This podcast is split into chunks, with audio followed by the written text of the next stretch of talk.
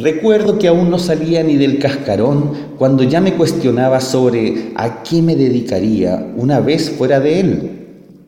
Pero no se rompía nunca y mi hocico de pato poco ayudaba en aquel menester.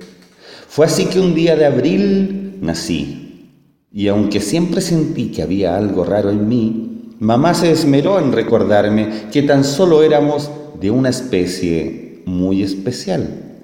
Así nada más, y así feliz crecí.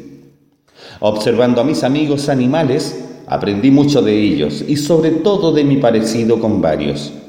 Claro, si resulté ser primo de los pequeños hámsters, de los castores, de las nutrias y de los patos. Muy temprano supe lo que quería estudiar. Mi meta sería llegar a ser doctor, pero horror, había más tipos de doctores que animales en el bosque. Tuve que pensar qué tipo de doctor podría ser yo. Y un día, mientras disfrutaba de unos ricos crustáceos asados y de una ensalada de larvas, se me ocurrió que podría ser un otorrino laringólogo. Sí, me vi al espejo y supe que era para mí. Sin embargo, y al estar estudiando, convencido de mi vocación por ser doctor, a poco andar y así como volando, me cayó el tejazo. Siempre envidié las plumas de las aves y el volar de los pájaros.